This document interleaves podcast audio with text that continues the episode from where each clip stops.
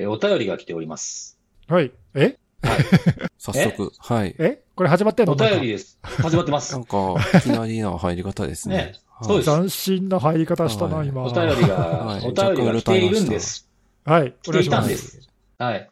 えー、辻さんのようやく気づいたコーナーを久々に聞いて、辻さんに解いてもらった私の誤解を紹介します。おう実は、このあれに出てくる CISA を Certified Information System Auditor の方だとばかり思っていました。という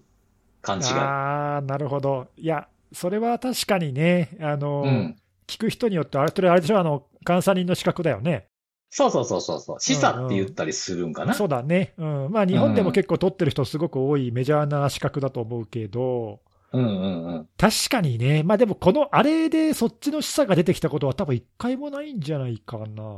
そうですね。今が初めてですね。だよね、多分ね。そうそうそうそうそうそう。うん。なので、ポッドキャストで僕らのこのあれで CISA って言ったら、アメリカのセキュリティ庁の方ですね。そうそうそうそう。まあ、この、あれで示唆のことを話すことは多分あんまなさそうな感じはしますよね。どっちの？監査人の方？そうそうそうそうそう。うん、そうね、そっちのことあんまあんまないね、多分ね。うんうんうん。そっか、でもまあ確かにそういう人いていてもおかしくないよね。そうそうそう。まあ、そうですね略がこれ、うんはい3文字、4文字で、まあ2文字もそうやけど、略語って、わからんこと多いですよね。そもそも何言うてんのか分かれへん時あったりとかしません？ねうんうん。うん。なんか文脈で、あって思う時もああるもん。今日も読んでたやつで TA、TA って出てくる。何のこと言ってんのかなと思ったら、スレッドアクターのことやったんですよね。おー、TA うなんん。てさ、いくらでもあるよね。そうですねうん。ティーチングアシスタントとかね、ありますそうそうそうそう、いろいろあはいる。え、スレッドアクターを TA って略すのはちょっといかがなものかな、それは。ねわかんないですよね、わかんない。それはねそ。それはさすがに俺もわからない、それ。うん。なんか何かと被るっていうよりも、2文字はちょっとやめてほしいですね。なんか、うん、頭の方にちゃんとなんか、以下何々ならわかるんですけどね。それもなかったんですよ、そのドキュメントは。ああ、確かにね。はあ。うん。もうそ、まあ、前提として、まあ、攻撃者の動きを書いてるドキュメントだったんで、まあまあ、そう、まあ、わかるっちゃわかんのかなっていう気はしましたけど、ちょっと不親切やなとは思いましたけどね。あの、ほら、今、スレッドアクターで思い出したけどさ、うん。はい。DV ほにゃららとかさ、はいはいはい。UNC、DEV? うんあーはいはいはい UNC ほにゃららとかさ、うんうんうんうん。あれも分かりにくいっていうかさ、その、識別、グループ、攻撃者の識別のやつですよね。そうそうそう。ねえねえ、DV もなんか、デベロッパーかと思いますよね、DV って書いてあるね。そうそう。そうそう。ああいうのも、まあ一応ね、ちゃんと略語になってるみたいだけどさ、うん。えな、なん、なんの意味だろうな、みたいなさ、わかるわかる。一瞬分かんないよね、ああいうのもね。うん。APT なんとかの数字も覚えにくいっていうか。そうそう。まあ、あの辺はみんななんうんかそういうね、名前付けって難しい感じだよね。はい。そうそうそうそう。はい。そういうことでございました。まあ、まあ、皆さん勘違いがあるという、誤解があるということでございますよ。勇気出ました、僕もこれ。はい。ねえ次のお便りですけれども、これあの、ネギスさんがね、前回、あの、出してくれてた MFA ファティーグのやつあったじゃないですか。うん、うん。あはい。あれ、はいなんか別名考えろって言うんで、僕、この間タイトルにも入れたのかな？おおなんだっけ、なんとか詐欺、なんだっけ？通知うざうざ詐欺。あそうそうそう。あなかなかうまい、うまいネーミングだよな。あ、本当に？マジですか、うん。うんなんかね、そそれのね、はい別称を考えて、いくつも送ってくれた方がいまして、お、素晴らしい。はい。一つはですね、まあ、いくつかあるんですけども、は承認依頼ランダ、乱れ打ちですね。プッシュ通知シャワー。これなんか、あれですね、ヒープスプレーみたいな感じなのかな、シャワーって。うんうんうんで、ゲリラ通知。うん。で、通知クラッシュ、受け入れ詐欺、エンドレスプッシュ、モンスター通知。個人的にはゲリラ通知あたりが好きですというお便りですね。なるほど。まあ、なんかいっぱい集中してくる的なニュアンスだよね。。そうそうそうなるほど、なるほど。まあ、ゲリラ通知もね、なんかゲリラっていうとほら、やっぱどうしてもゲリラ豪雨を思い浮かべるから、ダーッといっぱいこう集中的に来るみたいなところから言うと、確かにこの方が言うね、いいはい好きっていうのもなんとなくわかるかなっていうう。ん。私、たまになんか自治体がミスって流してくるあのゲリラ発生しますみたいなやつの方がちょっとイメージそ。っちか、そっちか。あのゲリラ豪雨のイメージが強すぎてっていうのがもしかしたらあるのかもしれなないるほど。ですね。はい。うんうんうん。いや、なかなかいいね。です通知ね、。通知うざうざ詐欺、どっかなんか採用してくれへんかな。なかなかね、いいネーミング、わかりやすいネーミングだと思うね。はいうんこれでもさ、ね俺たま、たまたまだけどさ、先週取り上げてから、あの、マイクロソフトもなんかガイダンス出してたし、ああ、そうですね。ええんなんかちょうど今、はいいろんなところがなんか取り上げてるタイミング的に、うん、なので先週だから取り上げてよかったかもしれない。いやー、多分、これ、うんこれを聞いて取り上げたんでしょうね。そっか。そんなわけあるかそんなわけあるかってね。もっと前から企画しとるわっちゅう話でしょう。ら。本当だよ。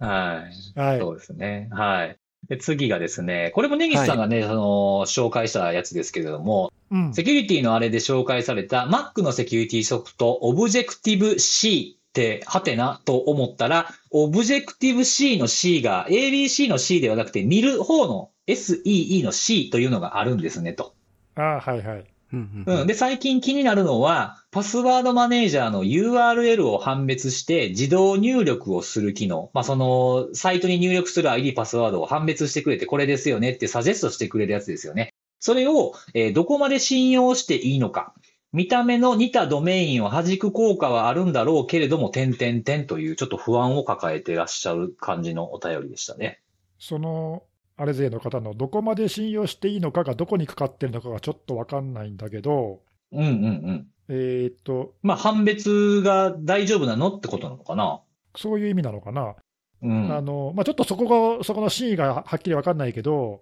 はい。ちょっとあの広めに解釈してっていうか、そのパスワードマネージャーの、まあ、通常さ、ブラウザーで自動入力する場合っていうのは、ブラウザ拡張とかを使って、そうですね。ね、ワンパスワードもラストパスも、まあ、僕ら紹介してるやつとかも、まあ、大体その本体のソフトとは別に、ブラウザ拡張機能っていうのがまあ普通はあって、うんうん。で各ブラウザにそれを入れると、でログインしておくと、まあ、その連携して入力を勝手にしてくれるみたいなね。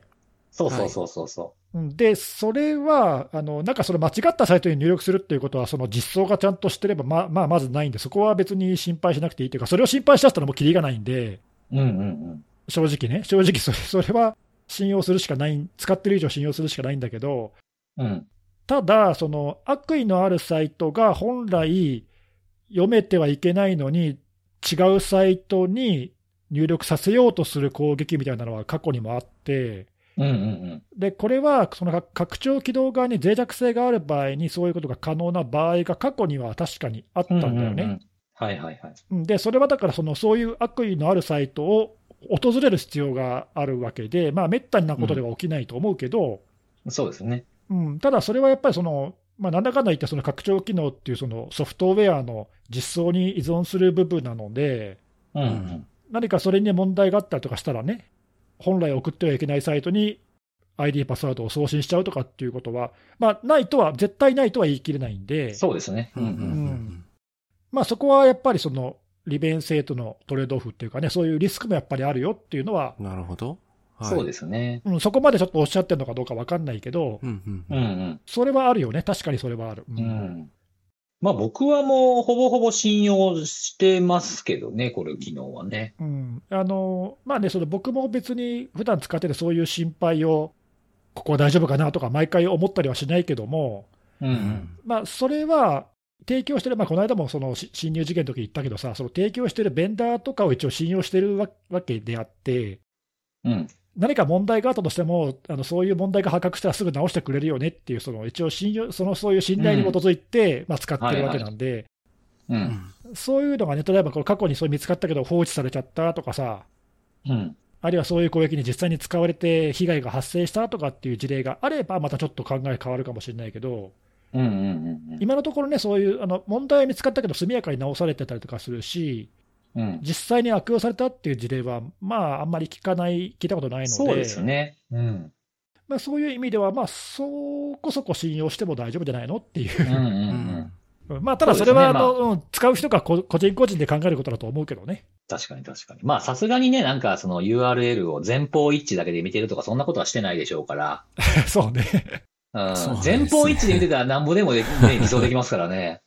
今時そんなのはさすがにないやろっていう。あまあでもさあ、それ今時ないやろって言うけど、あのフィッシングサイトの注意喚起とかでたまにそういうの見かけるよね。うんうんうんあー、なるほど。前方だけうん。で。前方が一致してる。そうそう、はい先頭がこういう文字列から始まるものが、えーはい当社のサイトですみたいなさ、いや、それちゃうやろみたいな。うんうんうんああ、そうですね。うん。そこは変えられるところやからなっていうね、前から行くと。後ろから行くなら別ですけどね。ね、そうそう、そういう注意喚起は、まあだからちょっと注意しないと、そういうことをやりかねないのはあるよね。まあちょっと今話がそれちゃったけど、まあ、あとはあれ、あれかな、その、自分が使って ID パスワードを入力してるサイトが攻撃を受けて侵害されてて、その下に同じようなフィッシングサイトを設置されたら通っちゃうかもしれないね、もしかしたらね。ドメインであ言ったら。あ、同じドメインでってことね。うん、それぐらい、それぐらいのことが起きないと、まあ、さすがにないかなっていうふうに僕は思ってる感じ。本物のサイトが改ざんとかなんかね、うん。埋め込まれたりとかしたら、まあやばいかもね。そうそうそうそう。うんうん。それはそのどうしようもないかなっていうまあ。それはちょっと今の話とは違うもんね。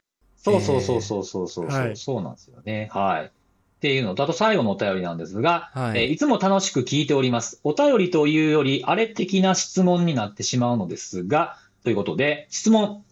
昔から SSO、えーシングルサインオンのメリットがよくわかりません。パスワード使い回しと同じリスクがあるのではと思ってしまうのですが、いかがでしょうかというお便りでございます。おー、いいね。いい質問だね。なるほど。うんあの、ちょっと話取れちゃうけどさ、はい。こういう、その何、巷で使われてるものに、うん。これなんなんでいいのみたいなその疑問をね、自分なりに疑問を感じて、自分の頭で考えるっていう、この人みたいなこういうことをする人は、セキュリティの仕事向いてるよ。あ、おうん、いいですね。思わない？あの思います。セキュリティの仕事ってこういう、大丈夫って言われてることに疑問を感じて調べることの繰り返しだからさ、本当にそうかっていうのは大事かなって僕はそうなの、本当に言ってる通りなのか、これはって思うところから脆弱性が見つかったりとかさ、そういうのの繰り返しじゃん。そうそうそうそうん、何もないって言ってるけど、本当かとかさ、う。うんうん。ロジックはほんまに大丈夫なの漏れないのとかね。うん、そうそう、だからこういうあの、うん思考回路の人っていうかね、考え方できる人はね、向いてると思うよ。うん、いいと思います。うんいいと思いますねはいみんなが使ってて大丈夫って言ってるから、大丈夫っていうふうに、こう、無批判に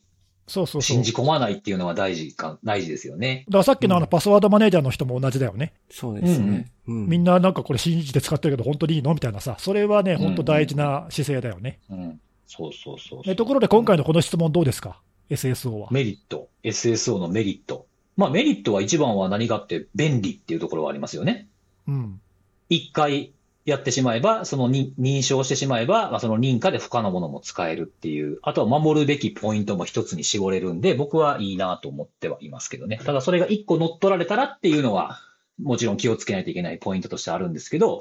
なんかパスワード管理ソフトのマスターパスワードに似てるなっていう感じはしますね、僕の中では。うんうん。うん。まあなんか、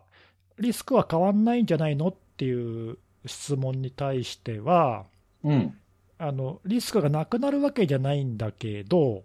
うん。まあ、だいぶ違うと思うんだよね。あの例えば、10個サイトがあって、うん。全部のサイトに個別にログインが必要ですってなったら、まあ、ユーザーはめんどくさいから全部の同じパスワードをつけますと、うん。まあ、これが使い回しだよね。そうすると、10個のうちどれか1個でも侵害されてパスワードが漏洩しちゃうと、他の9つ全部危うくなると、うん。これがまあ使い回しのリスクなわけじゃん。そうですね。全滅しちゃいますってやつですね。簡単に言うとね、全部そう1個ダメだと全滅しちゃうと。で、SSO の場合には、まあ、これが仮に10個のサイトが1個のログインアカウントで全部認証通りますってなったとしたら、うん。その1個が仮に漏れてしまったら10個全滅っていう、そこは同じなんだけどそうですね。そうですね。そうそう、でも今、辻さんが言ったみたいに、守るべきポイントが1箇所で済むっていうのは、これはすごく大きなメリットで、うんうん。だから例えばそれをこう提供する側は、そこ一点集中でこうセキュアにしとけば、他も全部まとめて10個まとめて守れるわけじゃない？そうそうそうそうん、だそれは、まあ、もちろん攻撃側もそこを狙ってくるっていうデメリットも当然あるんだけども、まあ、これはトレードオフだからね。う。ん。うん、あと、ちょっと細かい話だけど、例えばユーザー側もさ、10個もバラバラだったら使い回しちゃうし、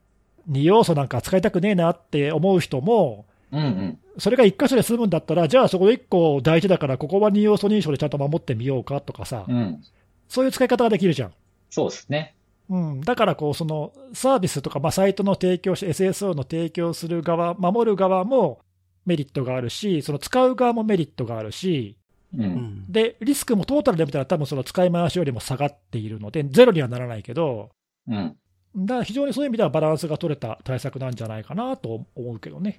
そうですね。まあ、うんそう考えたら、やっぱりそのアカウントに対して、その AITM みたいなのやられて取られてしまったらっていう怖さはありますけどね。そうそう、まあ、だから攻撃側もそういうところを狙って、例えばマイクロソフトのさ、アカウントだったり、うん。連携してそうなクラウドのサービスだったりとか分かんないけど、うん。そういうところをこう狙ってくるっていうのは、まあ理にかなってるっていうかね、うん。うん。うん。うん。それ1個やったら、そのなんかつながってる他のサービスもまとめて全部いけちゃうんでしょみたいなさ。うん。うん。ね、まあ、だからそういうのとの、まあ、あのトレードオフなので、まあ、確かにねあの何、何がいいのっていうのは最もなあの疑問かなと思うけど、うん。まあ、いい面もあればあの、悪い面もあるよってことだと思うけど、ううんんうん。そうですね。まあ、合う、合う、合わないで選ぶっていう。まあ、パスワード使い回ししませんっていうんだったら別に SSO 気持ち悪いなと思えたら使わないっていう選択肢もありですからね。別にね、うん、だその分、うん。あの今さっき、ついさん言ったみたいに、パスワードマネージャーで全部別々に管理します、でも、うん。僕はありだと思います。ありはありだよね。うん。僕結構ね、SSO を避ける傾向があるんですよね。あそうなんだ。うん。なんかほら、よくね、なんでも、あの、いろんなもの、例えばその、食事の予約とか、いろんなサービスあるじゃないですか。はい。そういうのってなんか何々アカウントでログインみたいなのって多いでしょ？ああ、ついさんが言ってるやつはあの、いわゆる ID 連携ってやつね。そうそうそうそうそう、うんうんそれを使わない。あんまり好きじゃないから、あの、個別にパスワードつけるっていうのにしてる。ああ、うんなるほど。それは、そのアカウントがもし侵害されたら、時の影響が大きくなるからってことそうそうそうそうそうそう。ああ、そういう判断が働くわけね。なるほど。僕はね。なるほどう。うんんうん。まあ、だからそれも人によりけりだよね。うん。うんそう。まあ、その SSO を、例えばその、あの、自分が使ってる、まあ、協力してるところとか、自分の会社とかで SSO になってる、これを使ってくださいって言われるのはもちろんしょうがないから使うんですけどね、そういうのは。うん、なるほどね。自分個人のアカウントってなったら僕は結構バラバラに自分で管理するっていう、まあ、だからソフト使ってるっていう風なのが、まあ、僕の使い方ですねな。るほど。うん面白いね。まあ、個人の管理の手間と、そのリスクをどう天秤にかけて判断するかっていうのは、多分人によって違うだろうね、それはね。はい。そうですね。はい。なるほどということで、はい、分かっていただけたでしょうかということでございます。はい。あとはまあ他、あの、まあネギさんのプレッシャーではないんですが、他のお便りでは、あの、筋膜リリース感がめちゃめちゃいいぞという、あ それはいいでしょうよ。別に俺もえ悪悪いと思って買ってないわけじゃないんだよ。なんかもう2、2、3人、あの、2人がお便りで買いましたって言って、あの、1人は個人的に、あの、DM で買い、買い、今日買いに来ましたっていう、あのマジで？連絡くれたりとか、3人。やばくない？これえ、なんか、あの、何？インスタとかのさ、インフルエンサー並みじゃない、いやいやあれで紹介したらバック、爆売れみたいなって。結構すごいですよね。やばやそんばないね、ぞ。そんなめちゃめちゃ安いもんでもないじゃないですか。そうそういや全然安くないぞ1000円、2000円じゃないじゃない。ねそうう。ん、1万2万するぞ、これ。そうそうそうそう。なんかそうえいうおーマジか便りも来てましたね。まあ、いろいろありがとうございますということなので、はいろんなお、いろんなお便り、えーハッシュタグをつけて、えーセキュリティのあれをつけていただければ拾ってるんで、はい、よろしくお願いします。はい、ということでお待ちしてます。はい。ということで、セキュリティのお話を今日もしていこうかと思うんですけども、じゃあ今日は、ネギさんが行きましょうかね。お、じゃあトップバッター行かせていただきますけども、お願いします。お前はまたかと思われるかもしれませんけども、お懲りずに今日も DDoS の話をしたいと思います。はいはいはいはい。えっとですね、今日はあのネットスカウトっていうところが、うんうんえー今年の上半期の DDoS スレッドインテリジェンスレポートってやつを、まあ、今週公開してくれたので、うんうんうん。あの僕、まあ前にもこのあれで紹介したと思うんだけど、このネットスカウトのレポートと、あと赤米、あの旧プロレクシックのね、あの辺のあのレポート、あとあとまあクラウドフレアのレポート、この辺は DDoS 対策サービスの最大手の人たちなので、うんうん。こういうところのレポートはやっぱりね、あのその全体的なこう世界的な大きな流れを追う上で、やっぱこう欠かせないレポートなんだよね。ソムリエのたしなみみたいな感じですかね、そうじゃあ。そうそう、うんいいこと言ったね、そうそう。うんあのそう普段やっぱさ、ほら、自分がこう観測したり調べてるのって、やっぱ国内の事情が多いじゃない？そうですね。うんうんでまあ、それでもだいこうある程度わかるんだけど、あのやっぱり見てる範囲が少し狭くなっちゃうんで、うんうん。広い視点で見たらどうなのかなっていうのはね、やっぱりこう見ておきたいなと。はい、いうことで、ちょっとまあ紹介したいんだけど、ちょっとこのレポート、かなりボリュームが多いので、うん。えー、とちょっと要点だけあの紹介しますんで、ぜひ後であのご自身で見ていただきたいなと思うんですけど、うん。お願いします。はい。えーとですね、まずちょっと全体で言うと、攻撃の件数は前の半年に比べて2%減ったって言ってるから、まあ、ほぼ横ばいだよね。うん、まあ、そうですうねん。まあ、だからそんなには、ね。うんあのうん。増えたり減ったりはしてませんということなんだけど、今回、ちょっといくつかその特徴があって、まずね、一つ大きな特徴としては、まず国とか地域の紛争っていうのがこの時期結構多くて、ああ、はいはい。はい。まあ、代表的なところで言うと、ロシアとウクライナの戦争とか、うんあ。とまあ中国と台湾のまあなんか揉めたりとかね、まあ、なんかそういう政治的なというか、あの国と国、あるいは地域と地域のそういう紛争とかに関連するようなイベントが起きると、まあ、それに付随して DDoS 攻撃が増えるっていう現象が、まあ、結構見られましたとうんうん。いうことで、まあ、トータルの件数はその横ばいなんだけども、まあ、そういうその今言ったようなイベント関連の DDoS 攻撃がかなり増えたと。おーなんか理由がわかるようなものというか、それきっかけで起きたものが増えたと。はいはい。そういうことだね。まあ、だからその DDoS って大体そのなんで起きたかっていう理由が分かりにくいんだけども、うん。こういうあのイベント関連系っていうのは、その攻撃した側がやったぞって言ったりとかさ、うんうんあの攻撃を受けた側が受けたって言ったりとか、うん。うん。まあ、なんか背景が非常に分かりやすいってところもあるよね。だからまあ、あの増えればまあ非常に分かりやすいんだけど、うん。例えばね、今言った中で、まあ、ロシア、ウクライナ関連でいうと、まあ、その2つの国以外に、まあ、その周辺諸国だよね。フィンランドとかノルウェーとかリトアニアとか、まあ、こういったところが結構攻撃が、件数が国別で見るとまあすごく増えてて、うんうん。でまあ、おそらくこれは、日本もこの間ね、攻撃を受けたけども、キルネットっていうロシアを支持するグループがいて、うん。まあ、その人たちがまあなんかなんだかんだ理由をつけて攻撃をしてたので、うん。はいま。あ、こういった攻撃がその件数の増加につながってるんじゃないかなと、まあ、そういう話でしたと。ほうほで、それから、今言ったような関連するその攻撃で、どんなattack vector が使われてるかっていうと、まあ、DDoS 攻いわゆるその攻撃の代行サービスだったり、ボットネットだったり、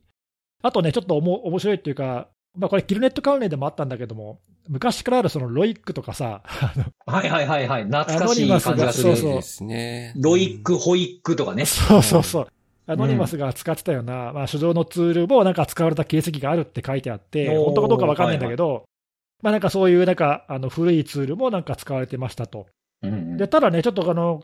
注意点というか、気になったポイントが2つあって、このこういうそのロシア、ウクライナ関連とか、こういったそのいわゆるジオポリティカルな関連の攻撃で、時々その規模の大きなアンプの攻撃が見られたと。うんうん。UDP とかのアンプ攻撃で、リフレクション攻撃とかって言われるやつ。で、これはその代行サービスとかじゃなくて、なんかおそらく専用のこういう攻撃インフラなんじゃないかみたいなことが書いてあって、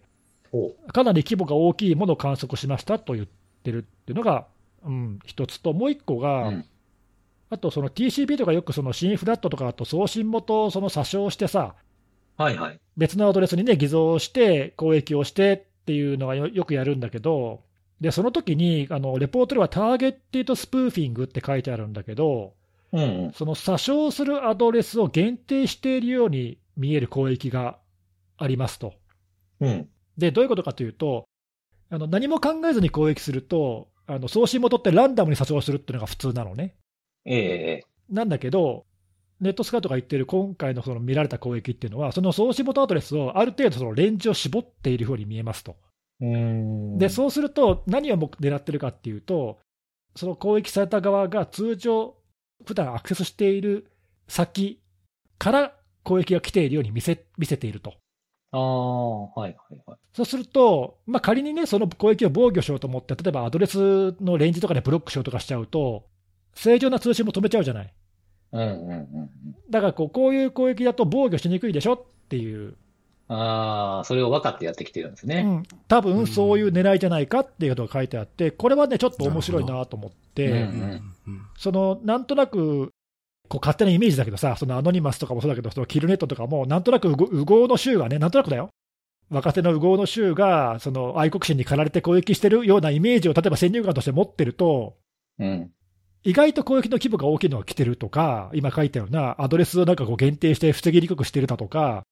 なんか意外と考えてんなみたいなところも見られてさ、はいはいはい。ちょっとそのね、あの別に大したことないんでしょってこう先入観で思っちゃうのは危ないし、まあ、もちろんその危険視しすぎるのも危ないんだけど、うん。だからこういうのをね、その攻撃の特徴があの実際に観測したっていう攻撃から見えるっていうレポートを見ると、ちょっとおっと思ったよね、これはね。おお。うん、あこういうのもあるんだっていう感じ。うんうん。これはもしかしたら、あのまあ、彼ら、こういうその攻撃をしているあのハクティビズム系のハクティビストだからなのか、あと特定のグループだからやっているのか、ちょっとはっきり分かんない、そこまで詳しく書いてないんだけど、はまあ、ちょっと特徴のある攻撃が見られたというのがあります。まあ、これが1つ目ね。い。はい。それから、えっと、2つ目として、まあ、今、その地域や国の紛争絡みって話をしたけど、それとはまあ関係なく、そういうのを含めた全部、この期間の全部の攻撃、リードス攻撃、まあ、特にそのネットワークレイヤーの攻撃のアタックベクターがどういう分布だったかっていう話なんだけど、うん。あのまあ一般的にプロトコルでね、TCP と UDP とあとまあ ICMP っていうのがまあ基本でこの3つ、あとまあ GRE とかもあるけど、あんま使われないんで、まあそうですね。うんまあ、この3つがあるんだけども、この3つでね、一番割合が多いのどれだと思う、一番多いやつ、多いのうんなんだろう多いっていうのはその件数ですか？それともトラフィック量ですか？件数。件数か。はい。攻撃件数が TCP、TCP、TCP。お正解です。はい。やったそ。TCP う、うんあのね、ちょこれはでもね、去年とか一昨年ぐらいから、まあ、比較的最近の傾向で TCP がちょっと増えてるんだよね。うん、今時っぽさ感じますよね。うん、で、あの、ちょっと前、一昔前、数年前とかだと、やっぱ UDP とかのアンプ攻撃の威力がやっぱ大きすぎて、はいうん。そっちの方が主流だったんだけども、まあ、その割合がちょっと減っていて、TCP がだいぶ増えてるというのが傾向に表れてるそうですと。うんうん。で、全体で見ると TCP のフラット、まあ、新フラットとかアックフラットとかいろいろあるけどさ、全部ひっくるめると46%で、UDP の方は全部ひっくるめてアンプの攻撃とは45%で、まあ、これは拮抗してる感じ。うんうん。うん。でも、まあでも UDP はなんか徐々に減ってる感じだね。でもね、ちょっと意外というか、その UDP のそのアンプ、リフレクションの攻撃の中で、一番多いのはやっぱり DNS なんだよね、まだ、いまだうに。んまあ、うん相変わらずですね。うん、相変わらず DNS が11%で、これがトップで、まあ、それよりも TCP の方が多いってだけなんだけども、まあ、まだ DNS 使われてるのかっていう感じがするよね、ちょっとうね。ん。なんかアンプイコール DNS みたいなとこちょっとあるじゃないですか、やっぱり。うん、もう何年前から使われてるんだっていうね、そうそう。まあ、だから、多分ね、そのアンプに使われる台数自体はなんか減ってるらしいんだけども、うん。まだそれでも攻撃の意欲っていうかさ、使い勝手がまあいいのもあって、あとあの増幅率も結構高いしね、DNS はさ、うんうまく使えば。安定した増幅率と利用できる数なのかな、やっぱりまそう。そう、まあ、だからね、あのおそらくだけど、その DDoS 攻撃の代行サービスだったりとか、そのユーザーが使いやすいサービスにやっぱり取り込まれてるっていうのがあって、まあ、未だに主流の攻撃手法として使われてますとはい。いうことで、まあ、でもトータルで見ると TCP がややこう増えていて、主流になりつつあるなというのが傾向としては見えましたと。うんうんうん。はい、これが2番目の特徴で、あとね、最後3番目として、えーと、ボットネット、今度ボットネットの話なんだけども、はい。ボットネットってさ、あのまあ、日本でもね、その IoT の機器に感染したボットネットみたいな話を、まあ、僕、この間もしたけども、えボットって、もともと乗っ取った機器から、あの、指令を出して、そこから攻撃してるわけなんで、利点としてさっき言ったようなそのアドレスの、送信元のアドレスを隠す必要がないっていう利点があるんだよね。もともと乗っ取ってる機器だからね、別にバレてもいいっていうさ。ー自分のところには来ないですもんね。そうそう、うん、だから、あのまあ、未来とかそのよくある IoT 機器とかのボットもそうだし、ほその他のやつもそうなんだけど、大体ボットネットからのリードス攻撃って、大体そのアドレスを詐称したいタイプの攻撃がほとんどなのよ。うんうんうん。で、加えて、あのこのレポートで言ってるのは、えーと、ここではね、ネットスカウトはダイレクトパスアタックって呼んでるんだけども、ちょっとあの聞きなじみがないと思うんだけども、いわゆるその今言ったようなそのアドレスを詐称しないタイプ、直接機器がサーバーと通信をして攻撃してくるタイプ、まあ、いわゆるその L7 とかの攻撃だよね、あのちゃんとコネクションを確立してから攻撃してくるタイプってことね。うんうん。で、はい。こういうやつをダイレクトパスアタックって呼んでるんだけども、これがあのじわじわじわじわちょっと増えている、ボットネットからの攻撃でじわじわじわじわやっぱ増えていると。うん言ってて、これはそのさっきのそのネットワークレイヤーのボリュームベースのアタックとはちょっと違って、じゃ若干やっぱ防ぎにくいんだよね、その攻撃される側から見るとさ、アドレスをもちろん一個一個見れば、あこれはなんかボットっぽいなとかさ、IoT の機器っぽいとかっていうのは、まあ、一個一個見ればわかるかもしれないけども、うん。たくさん来たらさ、普通のユーザーのブラウザベースのアクセスと何ら変わらないように例えば見えたりとかするので、うんうん。そうですちょっとね、その防ぐ側からすると防ぎにくいっていうのがあのある、まあ、区別しにくいですよね。うん、そこが多分 L7 の攻撃が増えてるその一つの理由かなっていうのと、あともう一個はね、これはまああの辻さんのネタとも関連するけど、はいはい、なんでしょうか？えっと過去1年でそのこのネットスカウトがこうちょっと目立ってるって言ってるのが、ランサムウェアのアクターによる、いわゆる triple threat の攻撃。ああ、はよ払えっていうふうにせかしてくる DoS って感じですかね。そうそう、ランサムウェアって、まあ、あの一般的にはね、暗号化をして脅迫するっていうのがあって、まあ、それに加えて、最近の double extortion だと、さらに情報を盗んでいって、金払わないと情報を漏洩するぞって脅してくると。そうですね。で、さらに triple extortion になると、さらに DDoS 攻撃もするぞって脅してくると。うんうんうん。まあなんかこういうのがなんかまあ実際にあるらしいという話は、まあだいぶ前から聞いてるんだけども。そうですね。うん。ネットスカウトが言うには、このランサムウェアのアクターが、このトリプルスレッドでの DDoS 攻撃で、このボットネットを使ったそのダイレクトパスアタック、L7 の攻撃っていうのを、どうもよく使うように見受けられますと、ほうほうほうほう。うん、言っていて、まあ多分その防ぎにくいし、対処しにくいところを、まあ、おそらくね、その脅迫っていうのとうまく合うっていうふうに。まあ考えてるのかなっていう感じ。例えばね、これと比較すると、去年とか今年とかもまだ相変わらずあるけども、いわゆる DDoS、あのランサムじゃなくて、DDoS の、えー、と脅迫っていうはいのを単独でやる攻撃ってあるじゃない。ああ、ドスそのものが脅迫の手口ってことですね。やめて欲しかったらそうそうそう、はいあの小規模な DDoS 攻撃しといて、メール送ってきて、えーもっとでかい規模の攻撃ややってほしくなかったら、1ビットコイン払えみたいな感じで脅しをしてくるみたいな、なんか昔からあるタイプのやつね。ありますね。う。うんん、あれは、あのまあ、僕が見てる限りだと、やっぱりそのまだ UDP とかのベースのそのボリュームの攻撃が多い印象なんだよね。うん。ただ、それも、このまあ、結構そういうのって対処もしやすいというか、防ぎやすい面もあるので、なんかね、多分あんまり支払いの率は高くないんじゃないかなって話は、ここでもしたと思うんだけど、うんうん。多分ね、そういうのとも関連して、攻撃側もその手口を変化させるのかなっていう印象があって、ひょっとしたらそのランサムウェアのアクターもどれくらいがそのトリプルセット使ってるのか、俺もあんまよく知らないけどさ、知ってる？どれどれくらい使ってるか。いや、どれぐらいかっていうのは言われてもちょっとピンとこないですけど、あの、結構そういうリクルーティングというか、その宣伝してるのとか見かけるじゃないですか。そのラース、ラースのオペレーターの方がですね、うちのラース使ってくださいみたいな。うん。そういうのに、そのなんかこういう人探してます、分け前はこんな感じですの中に、うちの使ってもらったら DDoS の基盤使えますよとかっていう宣伝に書いてある場合もありますよ。なるほどね。だまあそういうアクターも、だからまあ、そんなに多くないかもしれないけど、やっぱりいるはいるんだよね。そうですね。まあ、しかもコストあんまかかんなさそうじゃないですか。結局、ブーターとかストレッサーとか使うって言っても、安いから、うん、ちょっとつけますみたいなこと、気軽にできそうですよね、攻撃者側で。だよね。うん、だとすると、まあだから仮にそうだとすると、そういうサービスが、ここで言ってるのは、そのボットネットを使ったダイレクトパスの攻撃にまあ対応しているから、増えているのかなとかね、やっぱ攻撃側のその攻撃インフラのこう変化というか、進化というか、うん。そういうものをまあ結果、観測した結果が反映しているのかもしれないよね。そうですね。はい。まあちょっとそういうあののがあって、まあこの辺はなんかこれ前も聞いたなみたいな思ったかもしれないけど、他のね、ベンダーとかのレポートもたびたびここで紹介してるけども、やっぱり何言ってることなんとなく似ててさ、どれも。うんうんうんうん。なんとなくね、なんとなくだけど、やっぱ傾向ってやっぱ出るんだなっていうか、そんなに違いはないなっていうのが、まあちょっと改めて確認できたなと。はい。うんうん、で、あとごめん、最後ちょっと一個だけ付け加えて、に日本はどうなのって言って、一応その、おなんか地域ごとのね、そうそうそこはね気になるねうん主要な国ごとのなんか観測状況っていうのも、一応レポートであるんだけども、うん。細かくははい書いてないんだけども、攻撃の規模とか件数がどうだったかっていうことは書いてあって、それによると、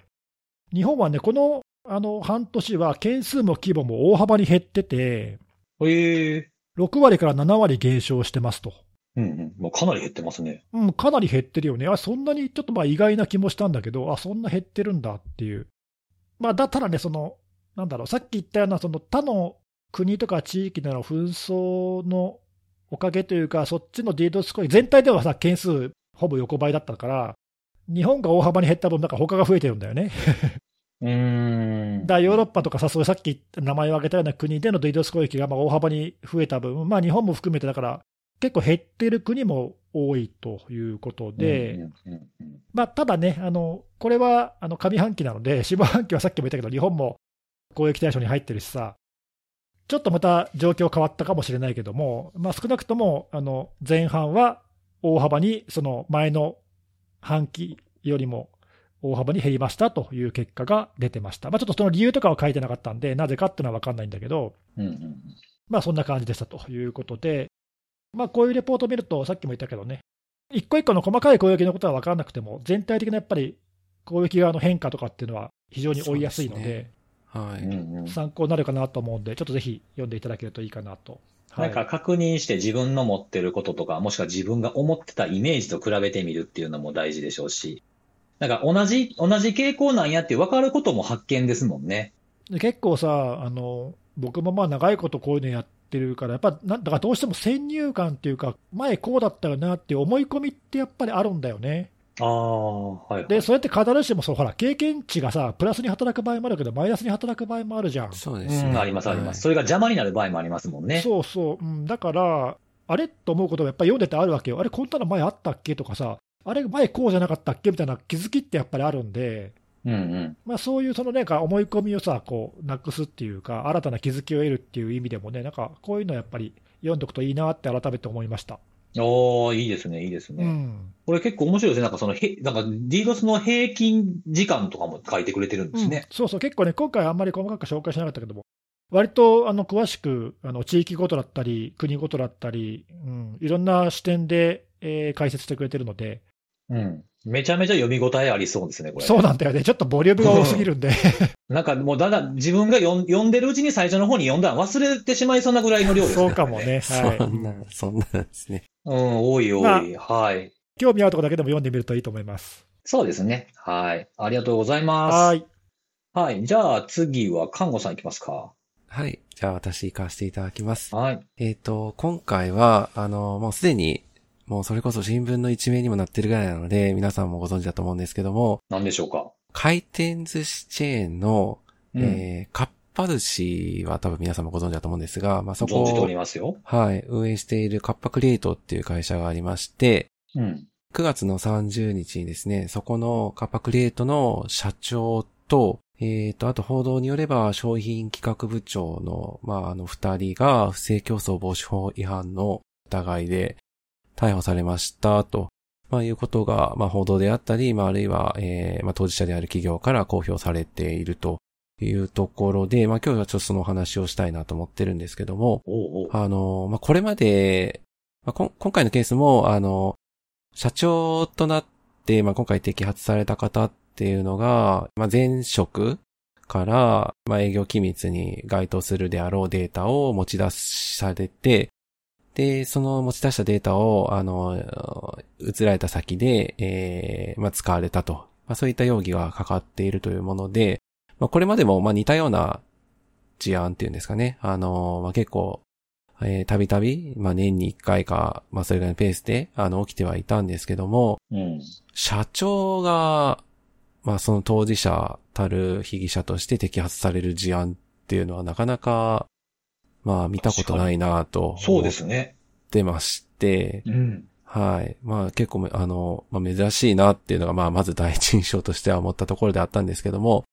えっと、もともとは、あの、去年の、えー7月に、まあ実際この社長、今回逮捕された社長が、えー前職として、えー働かれていた浜寿司という、あの別の回転寿司チェーンがあるんですけども、その浜寿司から、えーカッパクレートに対して刑事告訴しましたよという、まあそういった話っていうのが、えっ、と、その当時は浜寿司からは直接公表がなくて、それを受けたカッパクリエイト側がそういった公表を、えーされたというところがあり、えーまあそこから、まあ1年と3ヶ月なんですかね、えー経って、えーまあようやく、まあ実際に逮捕であるとか具体的な動きにつながって、えーいたというところではあるんですけども、うん。この、えっ、と、営業機密データ自体は、えー食材回転寿司なので、魚であるとか、まあそういったものの、えー仕入れに使われているような、まあそういった原価であるとか、取引先に関する情報などが、えー持ち出されていたというところで、えーまあ実際に、あの、その情報を使って、まあ転職先っていうんですかね、カッパ寿司側の、えー実際に使われている食料食材原価との比較なんかもやられてえーいたらしく、まあ、あの、結構がっつり使っていたんだなというところで、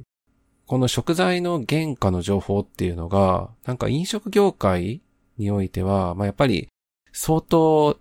付加価値の高い情報というところらしく、うんまあ、あの、小売業とかと比較すると、あの、まあ、特に回転寿司なんかは、あの、まあ、使ってる食材って非常に限定的ではないですか。それこそね、あの、まあ、寿司なんていうのは、ええまあ、魚と米から基本的にはできているようなものなので、あの、かなり限定的な食材から作られているものということで、取引先もやっぱり自然と限定的というか、あの、競合他社と、まあ、重複するところがやっぱり出てくるので、はいはい。まあ、その中で、あの、他社がどういうような取引をしているかという情報が手元にある中で、優位に、例えば、どこそこは、こう、これこれいくらでこういう取引してるんだから、うちはこう、うんうんうん。まあ、この金額と同じぐらいにしてくださいとか、まあ、結構そういった、まあ、そう、それを直接は言えないにしても、まあ、そういった形で、あの、まあ、かなり、まあ、価値が高い情報として使うことができるんではないかということが、まあ、指摘されているところではあって、で、なんでそんな情報を、まあ、持ち出せたのかというところなんですけども、まあ、もともとこの、今回、えー摘発された社長自身は、えー、はま寿司側では、えー、まあ、取締役として、えー、まあ、あの、実際には働かれていたらしくて、3年 ?4 年だったかな？えっ、と、まあ、数年間、あの、はま寿司側では、幹部としては働かれていて、で、それ以前も、あの、はま寿司ってあの、ぜ全商のグループだと思うんですけども、えっ、と、その全商の、まあ、いろんな飲食店の企業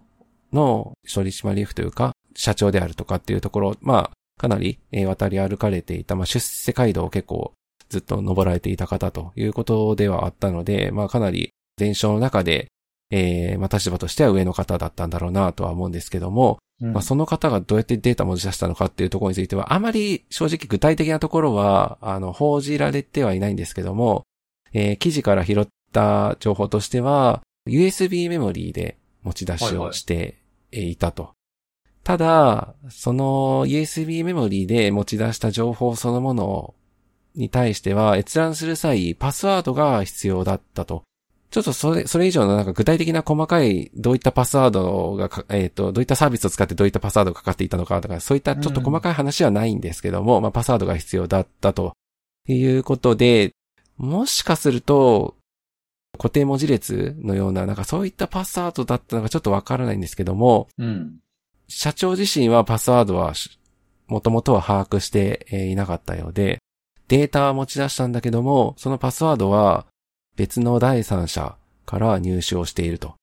で、その第三者っていうのが、今回また摘発された、実は今回摘発されたのは3人いるんですけども、残り1人の、まあ、はま寿司側で当時勤務されて働かれていた経営企画部長からそのパスワードを入手していたということで、一つの事案に、まあ、登場人物が3人、少なくとも3人今のところは出てきているというところで、しかもそのうち1人は持ち出された側の企業の人物っていうんですかね。うん。あの、そういった立場の人であったということで、まあ結構複雑な事案ではあったがゆえに、まあもしかしたら捜査にも少し時間がかかったのかもしれないんですけども、うんまあ、パスワードを入手して、で、まあその入手したパスワードで、えーデータが、まあ閲覧可能になったということで、えーカッパークリエイト側の、まあ社内に展開をしてえーいたということが報じられていました。うん。まあ、他にもなんかメールで、まあ、そもそもなんか発端は、そのメールで、はま寿司の、まあ、店舗の、えー全店舗の売り上げのデータをやり取りしていた形跡が見つかったというところが発端だったらしくて、で、今回、あのーえっ、と、不正競争防止法という形での摘発対象にはなっていないんですけども、うん。えーまあ、元同僚という方が、まあ、そういったメールのやり取りを、えー実際やられていたっていうのが、えー公表であったり報道ということでされているところであるので、もしかしたらまだ、えっ、と、事案としては捜査が続いている状態なのかもしれないんですが、うん。まあ、今のところは3人、えー不正競争防止法等の容疑で摘発をされているというところで、で、今回、まあ、この事件っていうんですかね、まあ、まだちょっと報道ベースの情報ではあるんですけど、見てきた中で、まあ、気になったのは、まあ、パまずはそのパスワードの部分で、まあ、今回摘発された方っていうのが、いずれも上の方、まあ、かなり上層の幹部であったりとか、まあ、部長職とか、まあ、あの、かなり組織の中では上位に立つ人物ではあるので、まあ、それがや、やったことの意味することっていうのは当然認識してはやってたんだろうなとは思いつつ、うん。とは言っても、話題としては去年の7月時点で起きていた話ではあって、で、取材にこの摘発された社長も、まあ答えているんですね。あの逮捕される前に、やったことに対してどう思っていますか？みたいな形で。うん。で、それに対して、あの、持ち出したと指摘されているような情報に関しては、まあ確か事実としては認めつつも、まあそれが例えば今回、えー、容疑として、えー、言われているような不正競争防止法違反の容疑に当たるようなそういったものという認識がないみたいな、まあ、若干なんかその辺のことの重大性というか、違反という、違反につながるんだよというところの認識っていうのは、まあ正直なかったんではないかなというのが少なくとも報道ベースでは出ているところではあって、うん、で、その前提だった場合、なんかちょっとあの、今、えー、なんかこの手元にある情報見たいんだけど、パスワード教えてよ、なんていうようなやりとりが、まあ軽くやられてしまっていたんであれば、まあちょっとそれは結構悲劇ではあるなとは思っていて、うんうん、はい。まあ、あの、今回まあ社長とその部長っていう立場だったんですけども、まあこれが、なんだろうな、もうちょっと、あの、別の、もうちょっと下のランクっていうんですかね。それこそ担当レベルでの方同士でのやりとりだったんであれば、なんか往々にしてそういうこと割とあってもおかしくないかなとは思っていて。で、そうは言いつつも、あの、逮捕されたのは、その持ち出した人だけではなくて、パスワードを連絡した人も、まあ、今回摘発されているので。法助的な感じなんですよね。そうです、そうです、そうです。はい、まさにそうです。うん、まあ、なので、まあちょっとそこは、まあ自分がやっている行為っていうのが本当に問題ない行為なのか、まあ、パスワード渡すなんていうのがそもそもおかしいんじゃないかっていうところにすぐ気づければ当然それはそうなんですけども、うん、違反というような、なんかそういった法に触れてるっていうところの意識が薄い状態であった場合だと、まあそこの部分の、えー、やりとりっていうのも、まあ、ブレーキがかかりにくい状態に、まあな、なってしまう可能性っていうのはあるのかなとは思っていて。まあ、教えてって言ってきた人の立場とかもあるですね。そうです、そうです。すごいね、ねお世話になってたみたいなのがあったりすると、なおさらね、あの、やりづらいというか、断りづらいみたいなのも、もしかしたらあるかもしれないとか、まあ、ちょっとその辺は報道何もないので、まあ、なんとも言えないんですけども、はい。まあ、別に、あの、似たようなケースが起きていてもおかしくはないのかなと思うところであったり、まあ、あとは、まあ、ちょっとカッパクリエイト側が、まあ、どういう関わり方だったのかっていうところは今後捜査でまた明らかになってくるところだとは思っているんですけども、まあ、あの、今後報道されているところでは、カッパクリエイトという法人に対しても、性競争防止法違反の容疑で、まあ、あの、書類送検されるんではないかというところが報じられてはいてですね、まあ、日本においても、まあ、最近、どうなんですかね、あの、比較的その人人材の流動性っていうんですか？あの人が組織を、まあ、あの、結構動くような時代っていう中になってきていてですね、出ていってしまう情報に対しては、まあ結構やっぱり気にしている方多いとは思うんですけども、うん、やっぱり今後は、まあ、やっぱり入ってくる情報もしっかりと見ていかないと、うんうん、まあ下手すれば組織の、まあ、事業運営に大きな影響が及ぼしかねない事態に、まあ、なり、なってしまうということもやっぱあるので、まあ、出るだけじゃなくて入ってくるデータっていうのをちゃんと見ていかないといけないのかなというところは、まあちょっと改めて、まあ今回のかっぱ寿司の事案なんかを見てても、まあちょっと改めて思ったところ、うん。はま寿司側は、あの、ようやく、まあ今回、不正競争防止法違反の容疑で摘発されたということで、あの、えー、一連の、えー、事案について、まあ、まずはという形で、あの、プレスリリースを出しておられて、一応その中の対策っていうのが、まあ、軽めに書かれてはいるんですけども、うん、2点あってですね。えー、まあ、まずは、情報発信については、まあ、恒常的にモニタリングをするための、まあ、管理部署を新たに設置しますよ、と。うん。まあ、そういうところと、えー、あとは、これもしかしたらさっきのパスワードの話にかかるかもしれないんですけども、社内文書管理規定と取扱いのガイドガイドラインについては厳格に改定をするという、まあそういった対策を記載されていました。うん。まあ、なので、まあもしかしたらこういった話からこのような対策につながったのかもしれないなと、まあいうのは思ったところです。いや、ごめん、ちょっとなんか、口を挟む隙がなかったんで聞けなかったんだけどさ。すいません。すいません。あの、そも、そもそもの話でこの持ち出された情報っていうのは、はま寿司側でのその持ち出しが禁止されてた情報なの？あ、そこははっきりとは書かれてはないんですが、あの、さっきも言った通り、事業運営にかなりシビアに影響が及ぶ情報ではあるので、そもそもいいよと言っているところは皆無だろうというふうには、あの、そういった評価をしている記事などはありました。そもそも持ち出されてはおかしい情報だったということ、ね、そうですね。はい。なるほどね。もちろん持ち出した側が悪いんだけど、ね、さっきの対策にもあったけど、持ち出されない側の工夫はどこまでっていうか、対策はどこまできちんとやられたのかとか。はい。結構そこは気になってるんですよね。はい。そこはちょっとあんまりだから情報としてはそんなないの今のところは、はい。ちょっとまだ、えー、こういった事案が起きましたよっていう部分にとどまってるような感じではあるので、まあ、今後出てくればそういった情報はぜひ出てくると非常になんていうか、参考になるなとは思ってはいるんですけども。ね、なんかほら、はい、あの、いわゆるそういう、あの、まあ、営業秘密とか、まあ、なんだろう。ええー機密区分的にさ、その会社のとても重要な区分に相当するような情報、まあ、どんな会社でもそういうあの扱いっていろいろやってると思うんだけど、うん、でね、そういうのは例えば、アクセスできる人を限定するだとかさ、まあなんかいろいろ対策をやってると思うんだけど、多分その権限をそれなりに持った人が持ち出すことっていうのは、まあね、その他他のあの内部不正とかもそうだけども、やっぱり防ぎにくいわけだし、そうですね。ね、それがやっぱりこういうのにつながるとすると、はい。まあ、やった人がもちろん悪くて逮捕されてるのかもしれないが、やられた側も何か、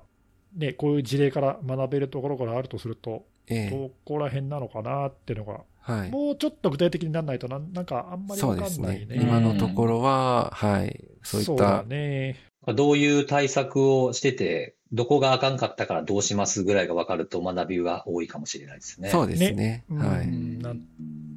いや、あの、ほら、細かいことを言えば、例えばさ、USB で持ち出せるのかけしからんとかさ、いうそもそも USB なんで挿して認識するんですかとかね、例えばそういう考え、うん、アプローチもありますよね。ね俺そういうのは好きじゃないけどさ、まあでも、言おうと思ったら言えるわけじゃない？そういう、まあまあまあ、そうですね、うん。デバイスの管理がなってないんじゃないのとかいう話も、まあでもそういう細かい話なのかなっていうと、なんかちょっと違う気もするしね、なんか。ログとかちゃんと見てたのとかもあるでしょうしね。はい。ね。うん。まあでもこれ、アクセス権があって、パスワード知っててっていう人間でやってしまうとっていうのは、やっぱ防ぎにくそうではありますよね。そうなんですよね。そうそうそう。これ実際同じことが起こるという前提になった場合、組織として、果たして防御というか、防ぐことっていうのが、どこまでできるのかっていうのは、まあちょっとさっきね、あネギさんおっしゃったように、まだちょっと具体的なところっていうのが正直分かってない部分は当然ありつつも、まあ今出てる、その報道だけの情報から推定した部分含めれば、結構難しい事案だったんじゃないかなとは、持ち出しそのものに関してはですね。はい。まあこれなんか会議とかでこう使ってたんでしょ？この情報を並べて、うちのものと、あの、はま寿司のものとみたいな感じで。そういうところまで、あの話が出てこない、話に出てこないと、発覚まで気づけないっていうか、そうですね。はい。スルーしちゃいそうな感じがするなっていうふうに思いましたね。なんか実被害に近いものが出てからぐらいしか動けないみたいなね。はい。そうなんですよね。だからやっぱり持ち出された側にもそれなりのやっぱり影響が出てしまうっていう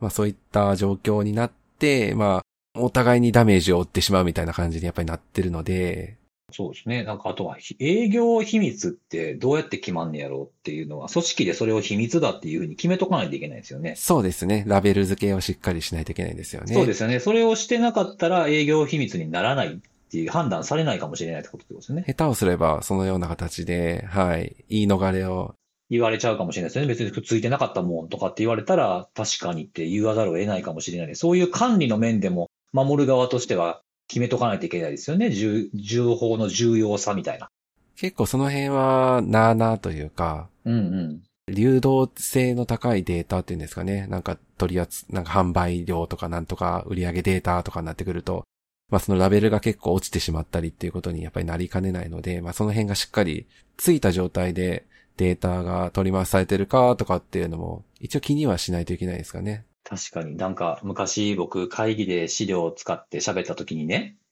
あの、情報区分をつけずに喋ってたことがあって、会議で。ええー、めっちゃ怒られたことあるんですよ、昔。それを思い出しましたね。その情報区分をちゃんとつけておく大事さっていうのが今分かりました。まあ、身を守るためにはそういう区分をちゃんとつけとく癖をつけないといけないなってことだなっていうふうにね、今、今更分か分かったなって感じでございます。今、今ですか？はい。そんな、そんな怒るって思ってたんですけど、まあ怒ること、内容によって怒ることやから癖つけなあかんねんなって、それであの言ってくれはったんやなっていうのはね、思いました。この辺やっぱり癖なんですよね。やっぱりどうしても。なんか、無意識的にできる状態になってるかっていうのは結構大事かなと思っていて。ね、うんうんうん。意識せず、はい、できる状態にしておくっていうのが大事かなというふうには思いますね。はい。はい。ありがとうございます。ははい。い。じゃあ、最後僕はいがお話をしていこうかなと思うんですけども、今日僕がお話をするのは、えー、まあ、進行と言ってもいいのかな、新しい、えー、ランサムギャングのブラ、あブラッディっていうおランサムグループのお話をちょっとしたいんですけど、あの、なんか、次から次へと新しいのが出てくるね。すごいですね。そうなんですよ。はいで、まあ、この、まあ、僕がお話しするということなので、まあ、言わずもがなネットワーク侵入型の二重脅迫を行う、まあ、ランサムグループなんですね。リークを伴うような。う。うんんうんうん、で、まあ、これまで、まあ、これまでっても結構新しくて、えーでまあ、活動が認められてたのは5月ぐらいからなんですね。あ、結構前なんですうね。ん。はいで、その頃に使われてたこのブラブラッディは、あの、感染させられると、拡張子が暗号化されされた上に、拡張子がドット、えっ、と、ブラッディっていうふうにつくんですね。ブラッディって、あの、O、BLOODY なんですけど、OO が数字の00になってる名前なんですけど、まあ、リートスピークっていうのかな。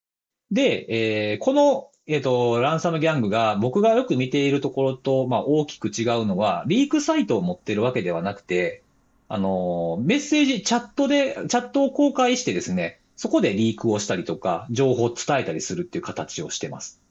で、えっ、と、自分たちのことも、その、ブラッディチームとか、ブラッディランサムウェアギャングというふうに自分たちでもそのまま名乗っている形の、まあ、ランサムギャングなんですけれども、で、これ自体が、その、チャットが、え作られたのが、えーまあ、活動は5月から、あの、事故を起こした組織から、あの、分かっているので5月だったんですけども、このチャット自体が、あの、開設されたのは7月の26日から、えー作られていて、で、直近、最近までで、リークの件数にしては、えっ、と、7件リークしているんですね。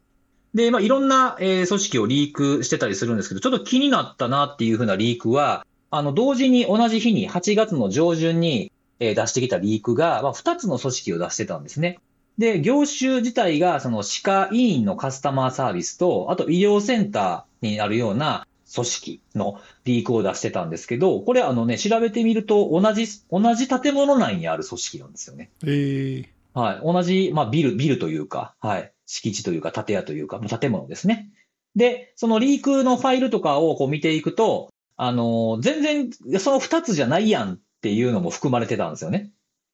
えっ、と、まあ、別のし、あの、歯医者さんのデータが含まれてたんですけど、それも同じ建物内っていうのがあって、まあ何かしら入り口が一緒で全部ネットワーク、もしかしたら平場になってるとか、そういう構成だったのかもしれないですけども、そういう場合もありましたと。で、えっ、と、他のところで言うと、チャットで、あの、リークをしていくんですけど、その相手との、やりとりみたいなところをちょっと、まあ、かいつまんでっていうことでちょろっとだけ言ったりもするんですね、チャットで。結構そのリークサイトにはない、こうタイムリーな細かい内容も出てくるっていう感じで、例えば、被害組織がネゴシエーター雇って、交渉決裂した、したわ、とかっていうのを言ってたりとか。あとは、あのーリクルーティング？例えば、その自分たちのアフィリエイトをしてくれれば、えーまあ、8割、2割で分配しますよとか、初回時は、まあ、700ドルにし、700ドルだけどね、とかっていうのがあったり、あと、プレゼント企画とかもやってたりするんですよね。まあ、自分たちのこの、このリークサイトを広めてくれると、コバルトストライク4点、バージョン4.5と4.7と、えっ、と、ハッキング、レッドチーミングコースをプレゼントします。これどうやってプレゼントするのかわかんないですけど、マニュアル、マニュアルなのか、なんていうのかちょっとわかんないですけどななんなんで、すかね。そうなんですよ。コバルトストライクって、売ってるやつやのにくれるんや、みたいな。まあ、クラック版とかなんだろうなっていう気はしますけど、かもしれないはい。。で、あとはその情報リークしたときに、その、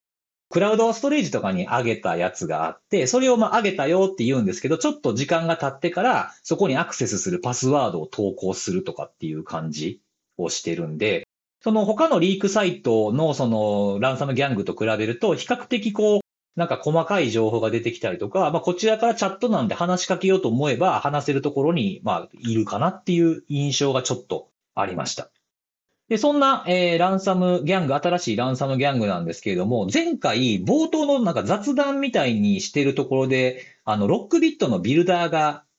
漏洩とかリークされましたっていうお話したじゃないですか。うん。はいはいはい。ここが使ったんですよ、それを。お、なんか、前回のその時に悪用されたら嫌だねみたいなことを言ってたけど、そうですねもう、もう来ちゃったか。そうなんですよね。で、この、あの、このブラッディ自体が、あの、そもそも自分たちで、あの、ランサムウェアを開発しているっていう感じではないみたいで、もともとはバブクとか、コンティのその、まあ、ソースコードとかを流用して作ってきてたっていうものなんで、まあ、3、3個目に当たるんですかね。なるほど。で、ちょっと気になったんで僕も、あの、過去に使われたと思われるブラッディの検体を、えー入手してですね、あの、調べてみたところ、ヤラのエンジンとか、他のアンチウイルスの、まあ、VT とかで調べてみると、あの、検出名とか、ヤラのルールで引っかかるものも、過去のやつはコンティとして検出するっていうようなものになってました。で、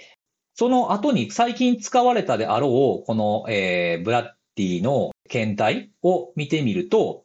実際にこの僕二つ、そのコンティをベースに使われたやつと、今回のロックビット3.0、まあ、コードネームとブラックっていう名前かな？っていう風なものの違いを見るために、両方の検体をその自分の環境で感染させてみたんですよ。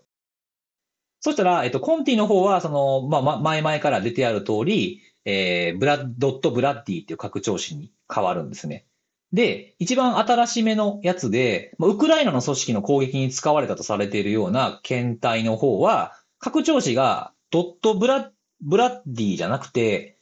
ランダムっぽい拡張子。まあ、ファイル、全部のファイルを見たら同じ拡張子がついてるんですけども、まあ、ランダムな文字列みたいな拡張子が追加になったってことで、これあの、ロックビット3.0のブラックの特徴で、僕あの、ロックビット3.0にも感染させてみたことあるんですけど、あの、拡張子がそういう、もともと何、何かわからないというか、その変な文字列に変わるというか、ランダムな文字列をつけるっていう風なものがあって、これビルダー、流出してたビルダーの設定からは、あの、拡張子を自由に選べないようなものになってるんですよね。作ったランサムウェアが拡張子をこれっていう風に決め打ちできないようになってるみたいで、まあそれを使ってやったっていうのが、まあこの辺からもちょっと伺えるのかなっていう風なとこですね。サンドボックスとかでかけてみると、まあロックビットとのこう、えっ、と、まあ、類似？近似？っていうのかな？そういったものが見られるっていう風なものもありました。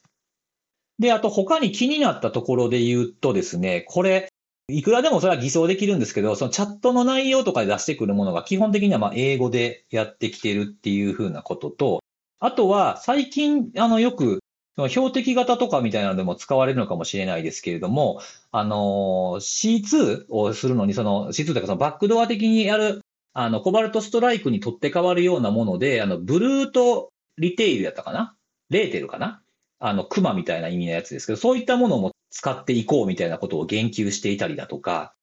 あとは、あの、一番これ僕がま気になったというか、おっ？て思ったのがですね、この僕が見ている範囲、こうずっとこんな3年ぐらいですか？見てきた範囲で言うと、このランサム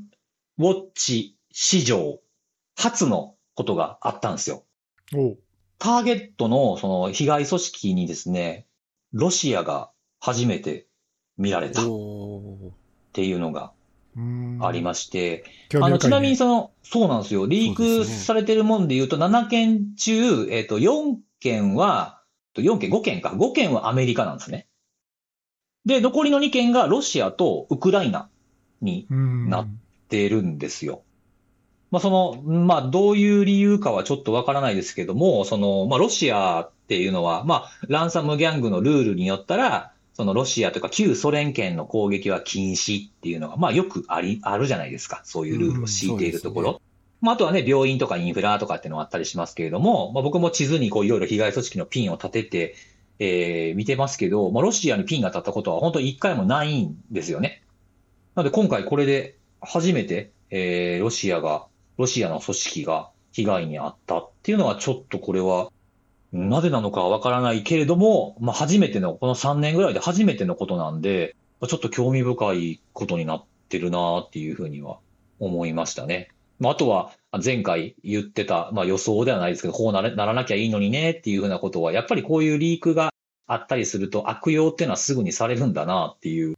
実際に起きるなっていうのが、身をも、身をもってというか、まあ見ていて、わああ、やっぱりなというふうに思ったというお話でございます。まあ、この攻撃者の背景とか全然知らないけどさ、うん。まあでももともと今回のそのロックビットのリークがある前から、他のね、やつを使ってたというところとか、うん。その自分たちでその開発する力も、まあ、おそらくないだろうし、かといって、その大手のアフィリエイトに組みするつもりもないけど、うんうんうん。リークされてるこういうものを、まあ、うまいこと自分たちでカスタマイズしてというか、使って、大っぴらにじゃないけど、まあ、個人、まあ、まだ7件とかあって、件数で言ったらそんなに大き多くないじゃない、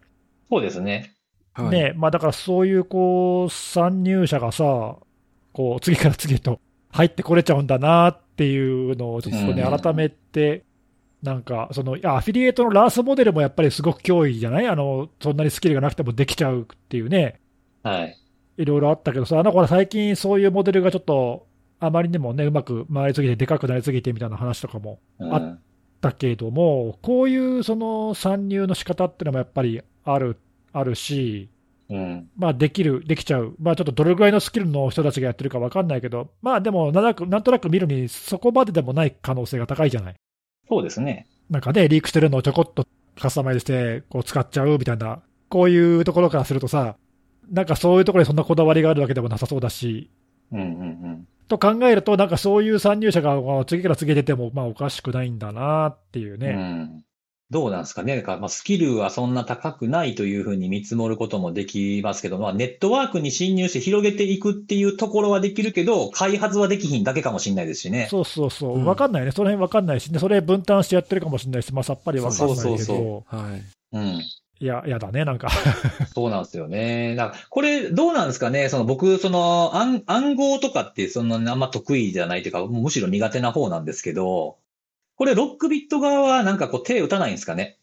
このリークされたビルダー使ったやつは全部これで戻せますみたいなものを出さないのかな？あ、そうそうそう。私もそれちょっと思ったんですけど。まあ、今その脅迫が現在、現在進行形で進んでいるものがある程度終わったら、これの生きので止めるように、変えちゃうマスターパスワードみたいなやつあるじゃないですか。あれを変えたものを自分たちが使い始めて、こっちを潰すみたいなことを言ったりせえへんのかなとかでちょっと思いながら。やってもおかしくないですよね。うん。邪魔、邪魔ですもんね。ちょっとロックビットの暗号化の仕組み、詳しく知らないけど、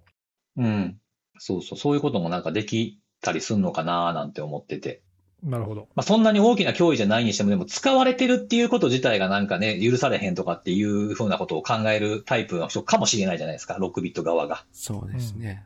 まあ、あとはね、一つ言い忘れたんですけど、あの、ランサムノート、感染した時に出てくるランサムノートの中に書かれてあるメールアドレスが、あの、なぜかコンティが使ってたメールアドレスでしたね。え？なんか二つ連絡先があって、メール、うん、メールアドレスと、あの、チャットの連絡先があるんですけど、メールの方は、あの、コンティをベースに作ってたであろう頃と、まあ、今回のロックビットのビルダーを作った頃も同じメールアドレスで、それをあの、ID ランサムとかに読み込ませると、コンティって出てくるんですよ。それはなんだろう、偽装なのかな？偽装なんですかね？何なんですかね？なんか、ま、今のも前のもこのメールアドレスだけは固定なんですよね。ここ普通にカスタムできるところなんですけど、ビルダーでも。あえてそのままにしてるのかもしれないな。うん。まあ別にそこに連絡してききても音立たなかったらチャットに来るかとか思ってるのかわかんないですけどね。うんなるほど。うん。そうそう。まあ別に関連性があるかどうかっていうのはわかんないですけど、まあそこをななんでそのままにしてんねやろうなっていうのちょっと気になったなってポイントでしたね。うん。うん。いや、やっぱなんかおお起きたら嫌やなって思うことは起きちゃうんですね。こんな感じでね。ね、いや、でもこれが最初で最後とは限らないからね、この後続く確か可能性がに確かに。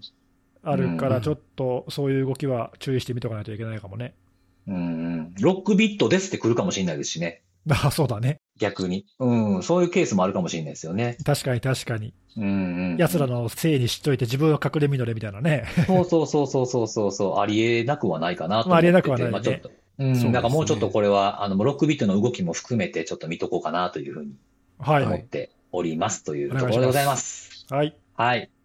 じゃあ、えー今日もセキュリティのお話を3つしてきたので、最後におすすめのあれなんですけれども、はい。今日はあの、食べ物で、お、おま音楽にしようかなと思ったんですけどね、音楽ね、もういっぱいあるから紹介したいなと思ったんですけど、ちょっとなんかもうこれ今紹介しようかな、僕来年の夏まで紹介するの忘れるかもなと思ったんで、今日紹介するのは食べ物、食べ物なんですけれども、はい。あのー別にこれね、あの、前回も似たようなものを紹介してるんですが、あの、お金もらってるとか案件とかではないってことを先に言っておきますけれども、はい。今日紹介するのはですね、あの、おつまみみたいなやつで、オリオンビアナッツっていうやつですね。おーなんかおつまみ系、比較的紹介多いよね。そう、あの、好きなんですよ。え、またオリオンビール？そ うそうそうそう、オリオン、前は僕オリオンソーダ紹介したんですけど、うんうん。オオリオンビアナッツ。ツ。そうそう、これね、あのー僕の会社に沖縄出身の方がいらっしゃいまして、はい。沖縄にちょっと、まあ、実家か何かわかんないですけど、帰ったらしくっていうのをお土産でくれはったんですよ。ほこのオリオンビアナッツっていうやつね。う。うん。で、これがもうめちゃめちゃうまくて、ビール飲まへん僕でも好きなんですよ。ビールじゃなくて、な何かと合わせて飲む、食べるわけ？で普通にお菓子として食べてます。ああ、単体で。あそうなんですか。そうそうそう。ちょっと小腹空いた時にっていう感じで、一つね、一袋ね、あの、こう、ちっちゃい袋がこう縦に繋がってぶら下げて売ってるようなやつあるじゃないですか、スーパーとか行くと。ああ、あるね。そうそうそう。あれが5つ繋がってて、1個ね、えっ、と、1袋 16g のやつなんですけど、いろんな、例えばね、アーモンドと、えー、落花生とか、そういうもんが入っててですね、それに3つのね、味がついてるんですよ。えー、アーモンドチーズ味、タコスと唐辛子味、ウコンカレー味っていうのがあって、これの味がそれぞれこう、ついたナッツが中に一緒に入ってるんですよ。面白いね。めちゃめちゃうまいです。これなんかね、もともと、この、オリオンビールで、こう、試飲会とかっていうか、そういうなんかイベントみたいな感じでやってるんですか？その工場行ったりとかすると。うん。それで出してたおつまみなんですけど、あまりに評判がいいっていうんで商品化したみたいですよ、これ。へえ。21年前に。オリオンビールが売ってるわけじゃないんだ。あ、そうですね。製造者は違いますね。そう、ほんでこう、あの、最初もらっ、その、い一、一レーンっていうか、なんていうんですか、この、なんていうの？一つ釣りっていうの？うん。うん、いただいてですね、あのーあまりにも美味しくてすぐになくなって、そうなんだ。25個入りをネットで注文して、今、また25個入りを注文して、マっていジかう感じ。。は よっぽどだね。い。めちゃめちゃうまいですね、これ。えー、なんか俺、でもこれもしかしたら沖縄行った時食べたことあるかなほんまですか？あんまり明確に記憶にはないんだけども。いや、でも絶対そう、だね。おめちゃめちゃ美味しいですね、うんこれは美味し。そうん。あの、袋、なんか2012年、だから21年前か。登場してね、あの、袋には、あの、さらに美味しくなりましたって書いてあるんですけど、その前知らんねんなって思いながら。食べちゃったんですけど、いや、美味しかったですね。なんか、ビール酵母入りって書いてますけど。これはちょっとあの、おつまみに。ビール、僕飲まないからですけど、ビールの好きな人は好きそうな味やなっていう、まあ、スパイシーな感じの味で。一応、ノンフライ製法だそうです。えー、じゃあまあ、ビール好きな人にはたまんないかもね。うんそうですね。。もし興味ある方は。スーパーとかに東京で売ってんのかな？ドドンキとかで売ってるんですかね？こういうのって。いやー、どうだろううね。ん。そうですね。まあちょっと見かけたら買ってみたりとか、あ、そんなもうビールのおつまみ系はもうどんと濃いですよっていう方はネットでちょっと注文して食べてみてもいいんじゃないかなと思いますね。はい。はい。あの、お二人には、あの、一袋ずつ会うと、会うときに持っていきますんで、おありがとうございます。はいはいや。ったその感想をちゃんと、あの、セキュリティのあれっていうハッシュタグをつけて、えー？たまにはね、たまには強制二人もすん、なよ。すごいよね、その、このあれで喋るよ、このあれで。そうですね。パーソ、パーソナリティにお便り強制するのもおかしな話ですから。すごいな。美味しかったです。直接聞けよっていうね。そうや、やらせじゃやらせ。桜じゃ桜。ね確かに確かに。よくないよくない、そういうそれは良くない今のご時世ねそれは良くないうん。はいはいはい。よかったよかった。進んでて止めれて。ははいい。ということで、以上でございます。では、バイバイ。またねバイバイ。